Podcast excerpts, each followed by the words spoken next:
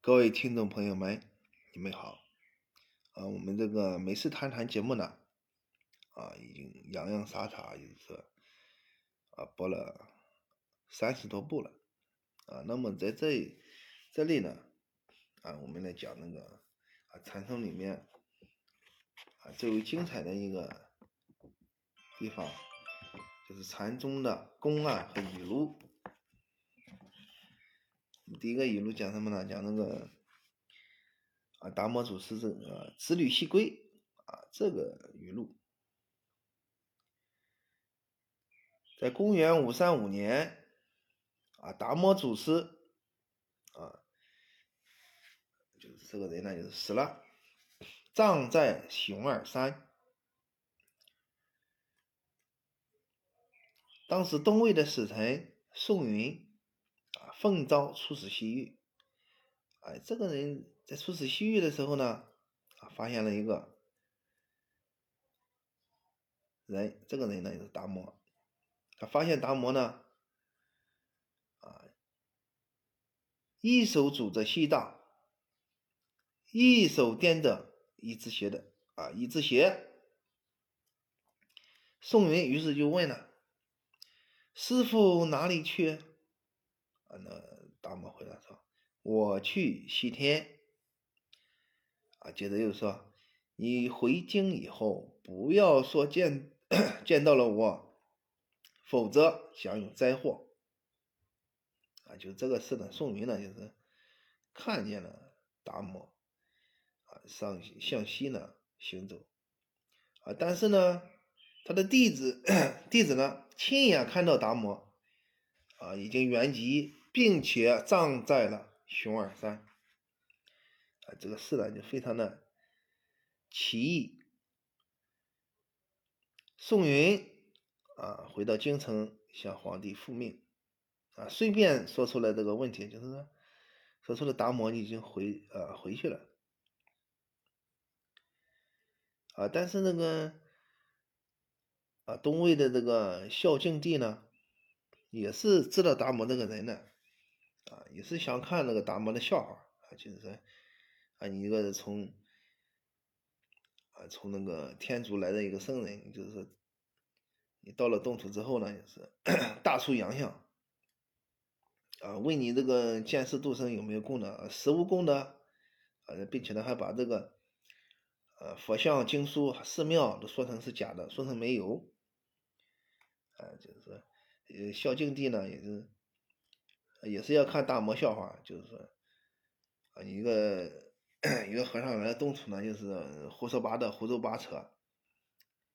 啊，宋云一说达摩已经入灭了，啊啊，孝敬帝呢，他的军队呢也是经常的监视达摩。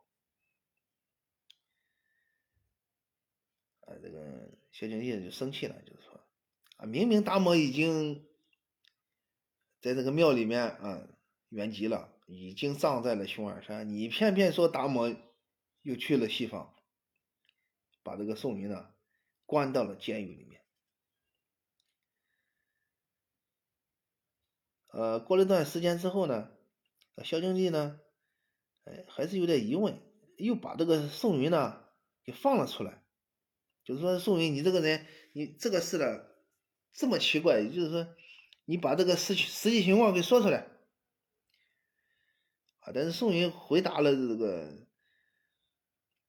回答了这个皇帝，但是他这个时候呢，他又把这个达摩告诉他，不要说出相见的言语，连这个话都告诉了皇帝。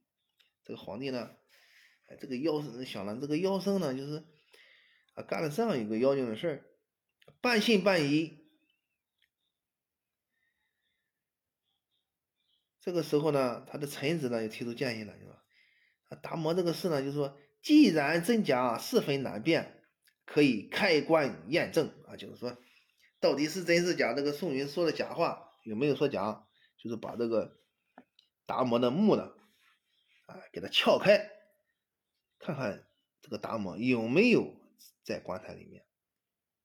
啊，萧景帝呢，啊，于是偷偷的就找人。”把这个达摩的墓穴挖开，只见挖开之后，果然看到棺内呢，只剩下一只鞋子。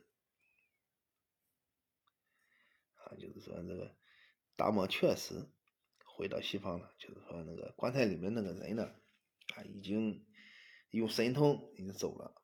啊，但是那个孝敬帝是说什么呢？这不是神通，这是个妖精。就是说这个妖精来到这个中原。宋云呢，这个时候呢，就是遭雪了。啊，这个公案呢，还有一句诗这样写：“达摩入灭太和年，雄尔山中塔庙全。不是宋云冲领剑，谁知子女去西天。”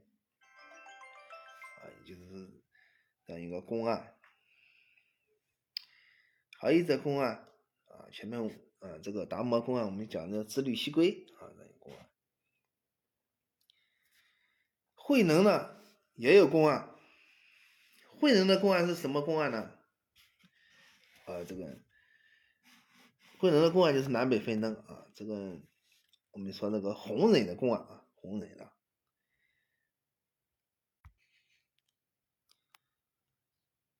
人有南北。啊，佛性无南北啊，他是这公案。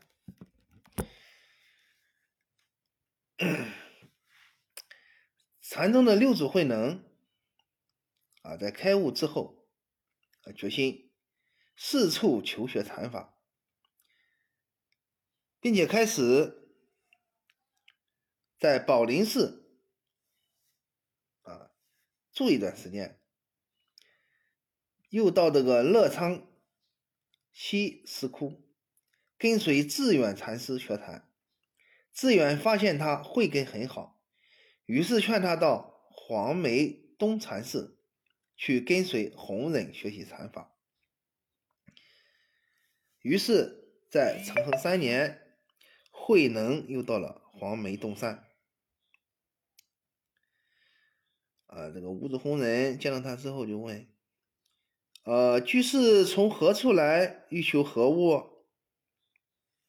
慧能啊，他说：“啊，弟子是岭南人，为求做佛。”啊，弘忍又说：“你是岭南人，又是阁僚，如何能够做佛？”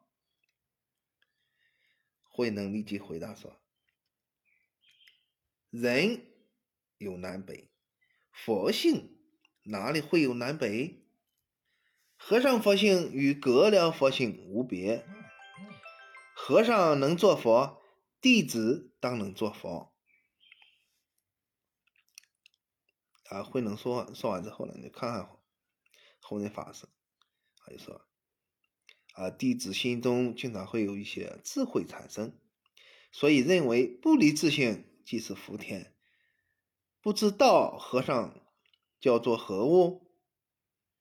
啊，这个五祖听到这里之后呢，啊，心中明白，啊，这个慧能呢，就是有大智慧的这个开悟学人，呃，就这样说，哎，这阁僚根性大利啊，你不要再说了，啊，到草场去做事吧，啊，就是当时的公案。慧能呢，当然是啊，在那个背着柴火到集市上去的时候呢，啊，听到这样一句“凡所有相，皆是虚妄”这一句话，就是开悟了。开悟之后，就找五子弘忍呢，就是去参学。五子弘五子弘忍呢，就是勉强同意到这个大殿里来学习，但是呢，不让他去大殿啊，叫他到那个去存米。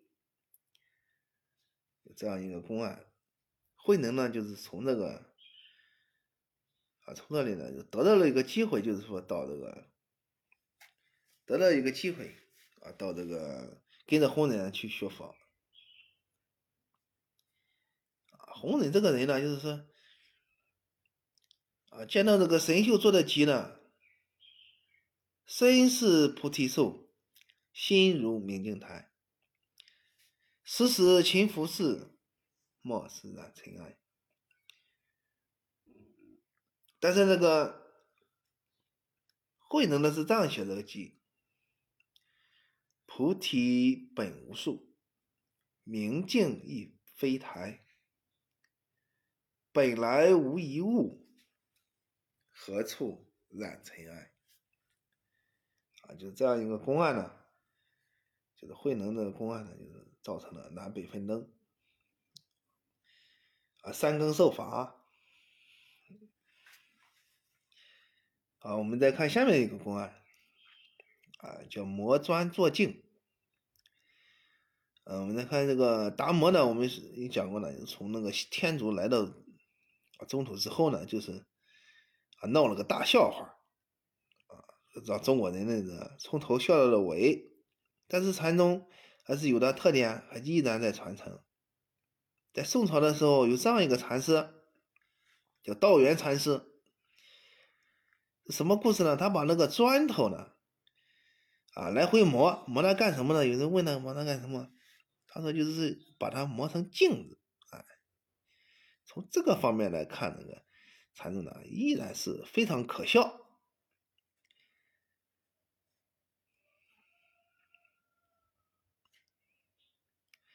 南岳的怀让禅师看到他的修行方法，不禁感叹道义的执着。于是怀让禅师，啊，就是品种事又来了，太傻了，就是怀让禅师拿了一块砖头，到了这个院外磨了起来，啊，磨砖头。马祖道一呢，听到这个刷刷的这个磨砖的声音，然后就出来了，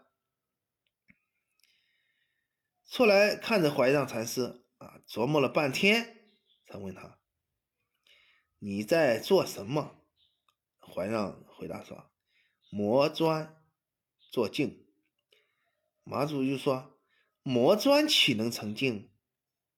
啊，回怀让女士就回答：“磨砖既不成镜，坐禅岂能成佛？”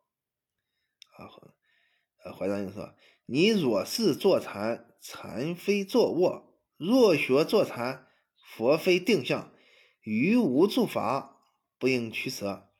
如若作佛，即是杀佛；若只作相，非大其理。哎，马祖道一听完这个话之后，心中透彻了。啊，原来这个禅呢，就是，哎，就是这个样子。禅，你，你如果说学了禅之后，你就是磨镜子的话，你就是磨镜子就是禅了。从禅宗这种现象来看呢，就是你只要做这个傻事啊，就是磨砖头啊，然后马祖道义了就奇怪，为什么磨砖头啊？磨来磨去就是说，这个怀让禅师在在解释这个问题，就是为什么磨砖头？磨砖头跟成佛有什么关系？啊，就是跟达摩一样，就是个傻事，太傻了。干这种事，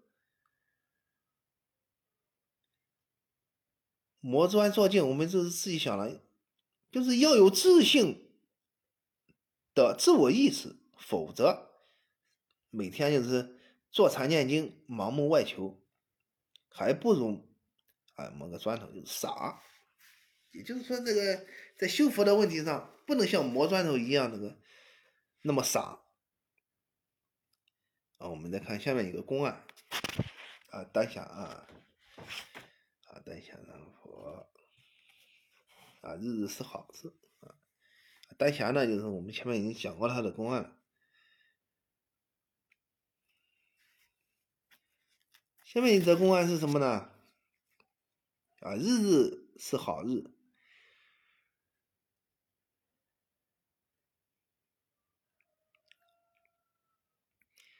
日日是好日，啊，出自云门文彦，啊，这个禅师，他用这一句话呢，就是开解弟子，啊，这个禅宗啊，又干了一件啥事？就是说，用说话的方法来开解弟子。云门中的祖师云门文彦禅师经常在自问自答之中表现出截断差别妄想的佛法真髓。啊，《碧岩录》里面第六则就记载：云门垂语云：“十五日以前不问如，十五日以后倒讲一句来。”啊，自带云：“日日是好日。”看来那个云门文彦也是个傻子啊，就傻到这种程度啊！开悟呢，不去好好的念经啊、练功去开悟啊，反而就是用。讲一句话来开悟。前面我们所所所说的这个《碧岩录》那个，大体意思是什么呢？文彦禅师问僧陀啊，这样问的呀：我不问你们十五月圆以前如何，我只问十五日以后如何。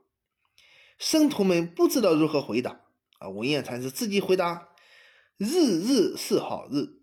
啊，就是这个禅师呢，就是发达了，就是逮住一句话，就是每天呢就这样讲，就是日日是好日。后来就是这个和尚就发现这个问题了，就是说这叫什么呢？这叫参话头。哎，这个后人呢还给这个慧开禅师呢写了一首偈，这首偈是这样啊，这个诗还是不错的。反之。总之呢，这个禅宗自从转传入到中国之后呢，啊，就是每天干傻事，并且呢，这个达摩呢，还有他的弟子隐遁山林，不能出门。为什么不能出门呢？就是说妖僧啊，你是妖僧，你是这个不合不合格的这个和尚，你跑到中国来。所以说呢，所有的人呢，包括皇帝啊。宰相、小商贩还有人民，吃不胖的那个老地主啊，每天都说是每天都谈论那个禅宗的问题，太傻了，大逆不道，不适合在中国传。我们中国不喜欢这这种方法来进行修佛。啊，我们来看一下，那日日是好日，就就是哦，云门文彦这个禅师呢，逮住了一句话，叫日日是好日。用“日日是好日”这种这个语言呢，来开示弟子学人，啊，终于开始成功了。开始成功之后，就这样一句诗：“春有百花，秋有月，夏有凉风，冬有雪。若无闲事挂心头，便是人间好时节。”啊，就说这个。这个，公案里面，十五啊，就是在那个阴历里面的十五，当然是非常特殊的一个日期。十五呢，就是啊啊，正月十五、二月十五、三月十五，一直到腊月十五，在十五的时候呢，月亮是圆的。他们用那个“日日是好日”这一句话，就是。扫除学人对于哎这个十五的，就是这个数字所代表的各种差别妄想啊，就是你对这个十五这个这个数的概念呢，就是说想的东西太多了，就是不符合那个啊宗教的修行。宗教修行要求你就是清净啊，要求你啊无事一身轻，要求你呢用心去修。但是你对这个十五。啊，这么的这个关注啊，就是有了差别妄想。我国古代文人，就是古代的人，经常学习阴阳五行、天干地支来判定吉凶祸福，每天都是一样的日出日落，没有什么好歹分之之分。啊，就看了那个禅师呢，也是有点意见的。他把这个阴阳五行和天干地支啊，就是易经里面的这些东西呢，看成什么呢？都是一样的，没有差别。但是你像中国古代这个张衡的张衡这个人，就是啊，啊，造这个地动仪、浑天仪这个科学家，就是他也是用运用的阴阳五行、天干地支进行观象啊，观测天象。观测天象呢，皇帝要问他啊，这件事是是吉啊还是凶啊？也就是说，这样发明的东西。然而，文彦禅师却说：“日日是好日，就是没有分别啊！不用在那个再考虑这个什么那个啊大小长短啦、迷雾啦、方圆啦，或者是。”天文呢，地理呢，都是一样的。在当时的情况呢，就是说，你看这个妖僧又说出来什么东西，就是妖僧完全不跟中国人就是配合，完全不跟那个皇帝的想法配合。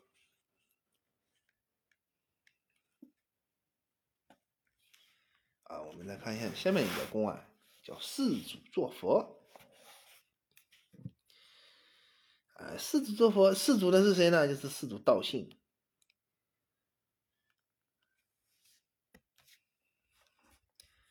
啊，世祖道信，啊，世祖道信曾经作偈：华中有生性，因地华生生。大元与性合，当生生不生？啊，就是啊，做开悟集。呃，狮子座佛呢，就是道信与牛头法融啊，他们两个人之间的一则公案。法融禅师修行呢是非常高深。不但修到百鸟来朝、猿猴献国这样的一个境界，而且呢，还可以跟老虎、狮子住在一起。啊，你想想这个产生的问题，古代的人呢，确实不太不太这个赞成那个呃禅宗。啊，有那个百鸟来朝，那当然是好事；猿猴献国，当然可以啊啊饱饱的吃上一顿。但是你跟老虎和狮子住在一起是没有什么客气的，也就是说会被老虎和狮子咬一口的。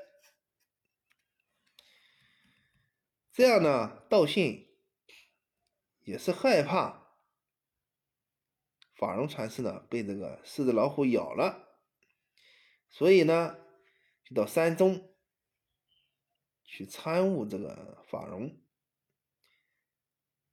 在山里面呢，看见了狮子和老虎张牙舞爪的样子，并且呢，非常的恐怖。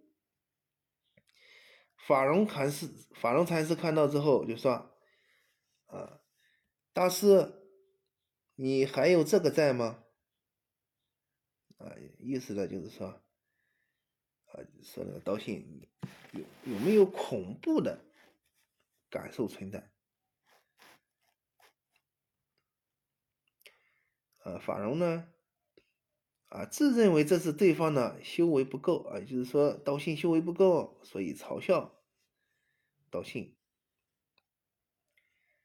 法融禅师去烧茶招待道信禅师，道信看他离开，就在他的凳子上写了一个字，就佛字。当法融回来时，蒋要坐下，看到了佛字。心中肃然，脸上显示出了震惊的神色。啊，就是心中这样想，就是怎么可能坐在佛上呢？啊，这个时候，世祖道信呢，嗯，就这个大笑起来。啊，原来你啊，还有这个在啊。这个公案呢，就是说告诉学人，啊，最起码那个禅宗呢，就是这个意思，就是说，你见到那个老虎的时候，狮子的时候，没有必要恐怖。你对这个看到佛的时候呢，也不用心里面起念，升起这个有无的这个心态。这一则公案呢，啊，就是吾等非敬佛名，非敬佛行，当敬佛行。这则公案又露出了禅宗的问题，你这是妖生。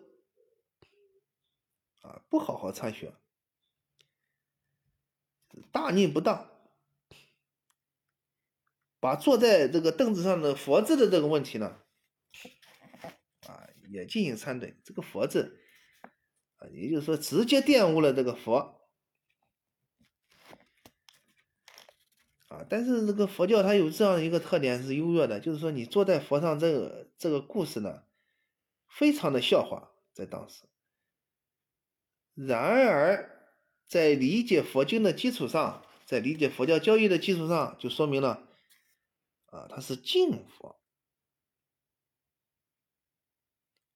非净佛行，当净佛行，不立文字，呃，教外别传。我们来看下面一个更为大逆不道的这样一个公案。叫鳖鼻毒蝎，啊，又称为血缝看蛇，嗯，啊，也就是说，这问题又出来了。南宗不如北宗啊，北宗认为就是这些鼻鳖毒蛇，啊，这是很非常肮脏的东西，怎么可能拿到佛教里来呢？这是不行的。啊，我们来看一下这个公案行不行呢？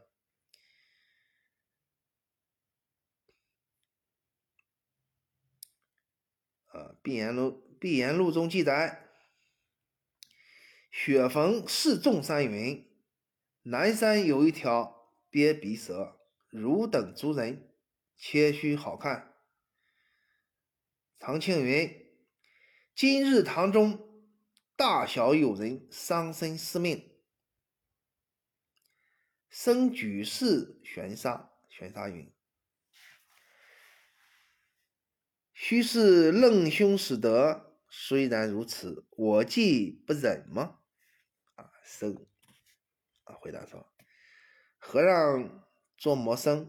啊，玄沙云用南山做什么？啊，云门主杖踹向雪峰面前，啊，怕做怕事。这段文字呢记载呢，就是雪峰一存有一次对弟子们说：“啊，南山有一条别鼻蛇，啊，你们一定要小心。”这这句话意味着他们他希望弟子们呢，应该更努力于修行。呃，这个弟子们啊，听到师傅的话，啊，就是各界别鼻蛇以示自身修行。真理的情形啊，别比毒蛇，比喻为本来真面目，或指薛逢自身啊。长庆的回答表示啊，弟子正在努力学习，全身都体悟到了蛇的威力啊，蛇的威力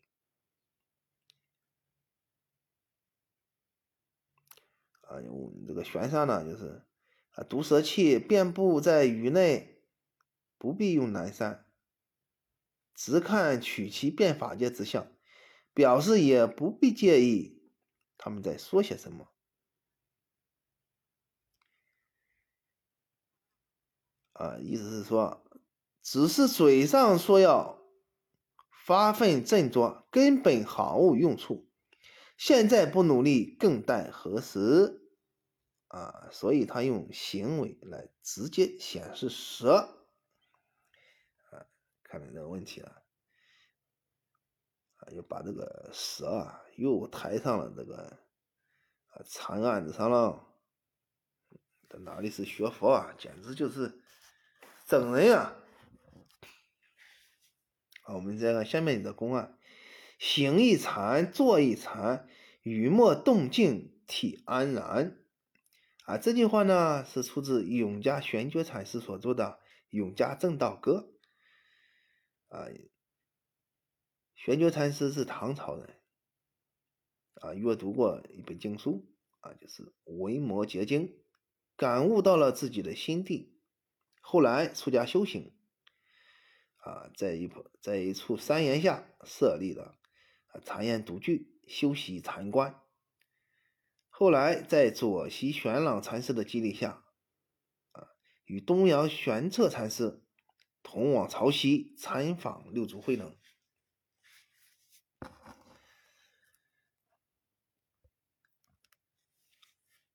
开悟之后，啊，玄觉禅师啊，著作了一本书叫《永嘉真道歌》，啊，这本啊，行义禅。坐一禅，独默动静体安然，纵欲逢刀常谈谈，假扰毒药也闲闲。啊，就是随时随地都都要用功啊，行住坐卧要参禅。呃，这个啊，这首词呢，就是。告诉学人要时时刻刻做到心里的静虑。人的虑就是妄想，妄想不容易停止，不容易不动。妄想不动就是静。啊，禅宗呢啊，有一次说出一个问题：禅宗啊，他不是直接把这个问题告诉这个告诉人，而而是干什么呢？就是做一些事。啊，等你奇怪的时候，他来告诉你答案呢。这则公案呢，就是净虑像水里有泥沙，如果不净，就不能沉。沙泥和水混在一起，看不清楚。净虑呢，就是把沙和泥土沉到底下，也就是把烦恼。止住了，时时刻刻做到这样，就可以达到禅的境界了。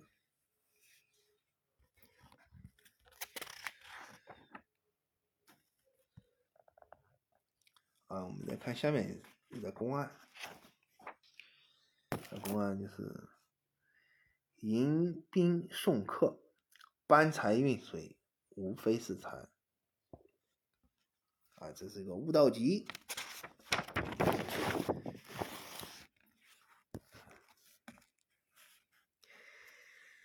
啊，有一天，啊，石头禅师问道：“呃，你自从见老僧以来，在日常事务中如何用心？”啊，庞庞居士回答说：“若是日常，没有什么可以说的。”啊，于是啊，写了个悟道集。啊，悟道集的内容这样的：日用事无别，唯吾自偶邪。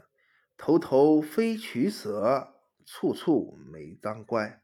足子谁为号？北山绝点哀。神通并妙用，运水即搬柴。石头禅师看了他的集子，点头表示肯定，并希望他出家。问道：“你是打算出家，还是当居士啊？”啊。庞居士说：“愿从所目。”啊，于是呢就选择了居士生活，没有落发出家。啊，就是这样一句话，就是“神通并妙用，运水即搬柴”，两句就是成了祖师禅随缘任运中风的典型表述。啊，就是平常心就是道啊，就这样一个问题。红人啊，我们再看下面一个公案。啊，也是一首诗，《红人说》，就是吴子红人。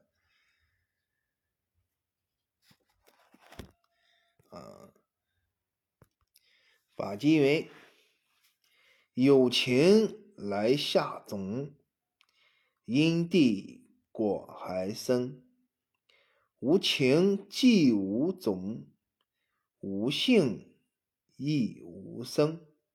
啊，他说的基因，并且他还曾经说过：“大厦之财，本出幽谷。”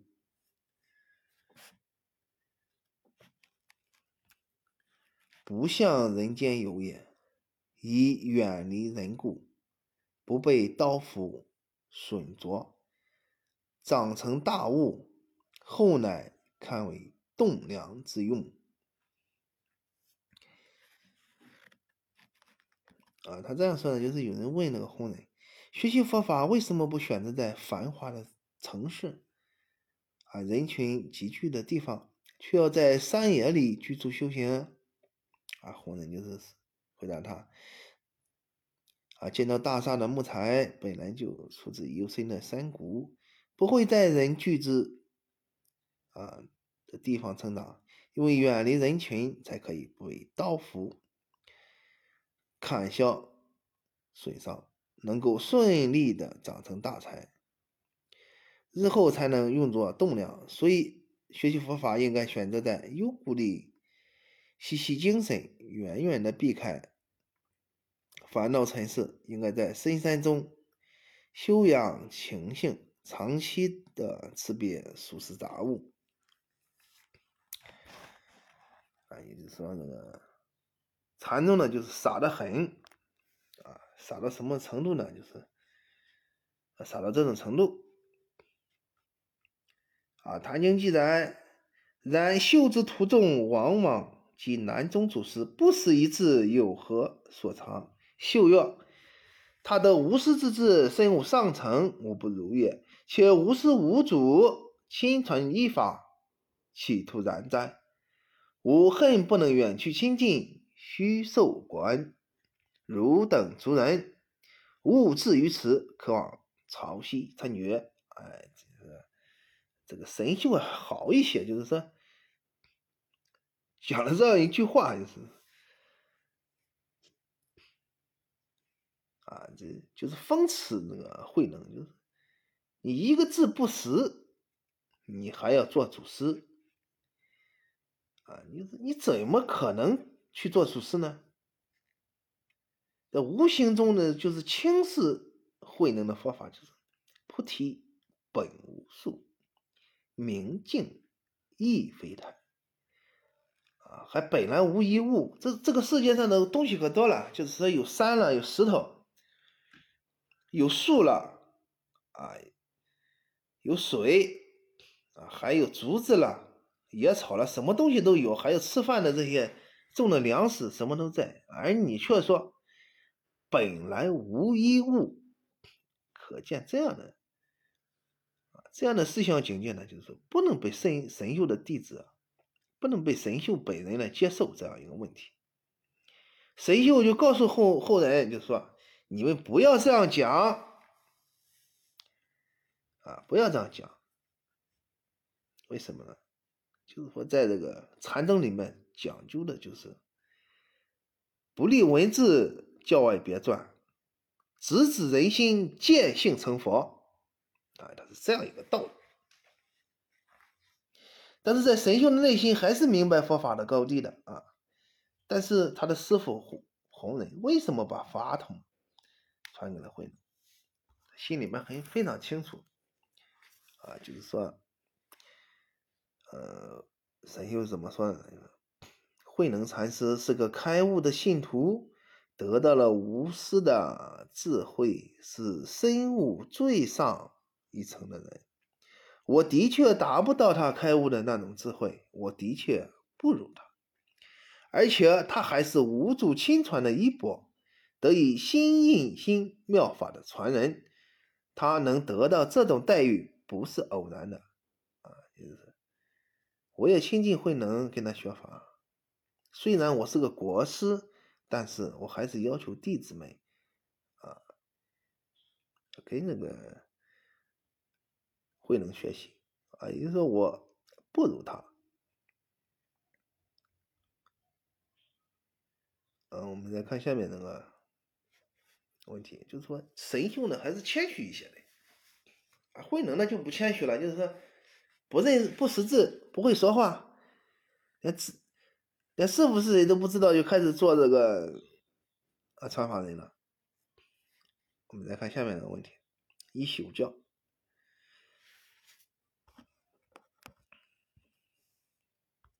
啊，我们再看下面那个禅宗公案啊，也是又体现出了这个南宗的那个傻的问题啊，傻大逆不道。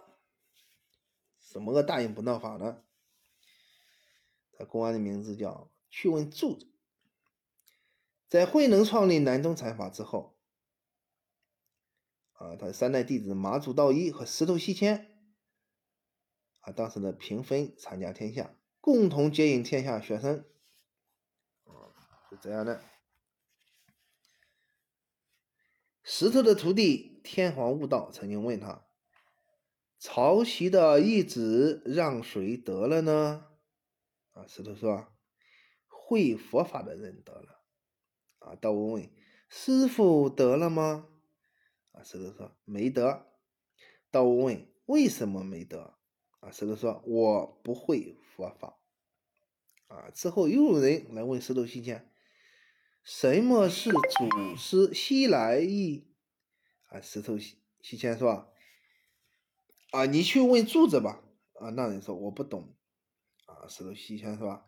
我更不懂。啊，这这个故事就说，别人问他什么是祖师西来意，啊，石头西迁就说什么？你去问柱子吧。你说你问我这个问题，我回答不回答无所谓吧？你还让那个让人去问柱子，啊，就是这个建的那个寺庙啊庙宇。它有一个支撑它那个柱子，去问他，非常的奇怪。西迁禅法呢，啊，没有办法，我们只能研究西迁禅法的特点了，就是即心即佛，无我是融通一体的。修行者应有自修自悟的自信，经常采取反诘、否定、暗示和比喻的方式传授佛法。就是这样一个公案，就是皇帝啊，听说了，哈哈大笑，就是老百姓听说了，哈哈大笑，就是根本就不是什么禅宗，简直就是啊，人间的这种极品，连字也不认识，问他什么是旨意啊，却要去问柱子。啊，我们再看下面一个公案，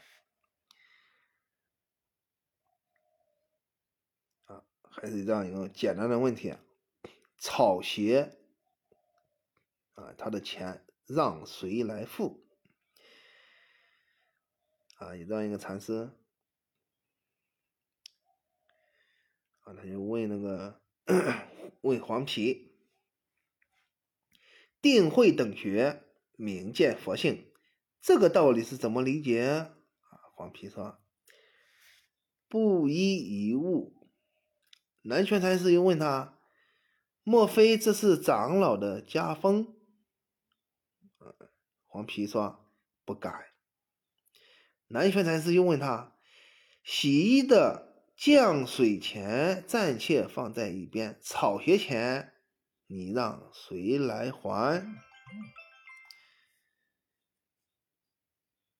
啊，就是这个问题了，更是傻不拉几，就是说把这个这个南宗啊，就是根本就是不是在好好修炼、好好修佛，并且呢，那个百丈清规里面呢，清规呢也是不遵守这些清规的，想干什么就干什么。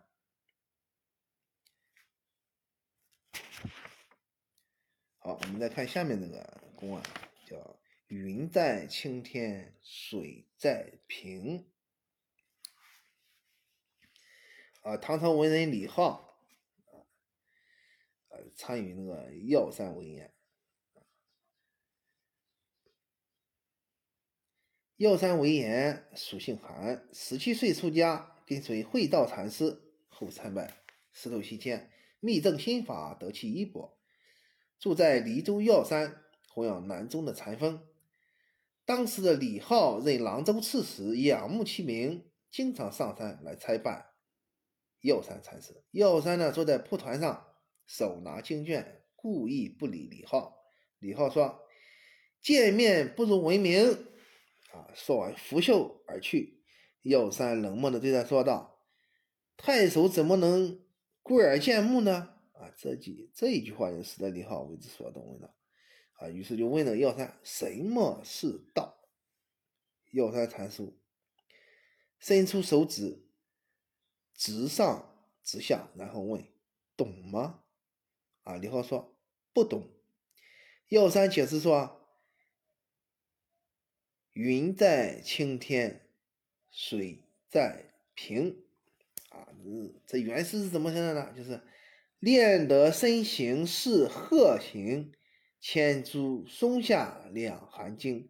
我来问道，无余说：云在青天，水在平。”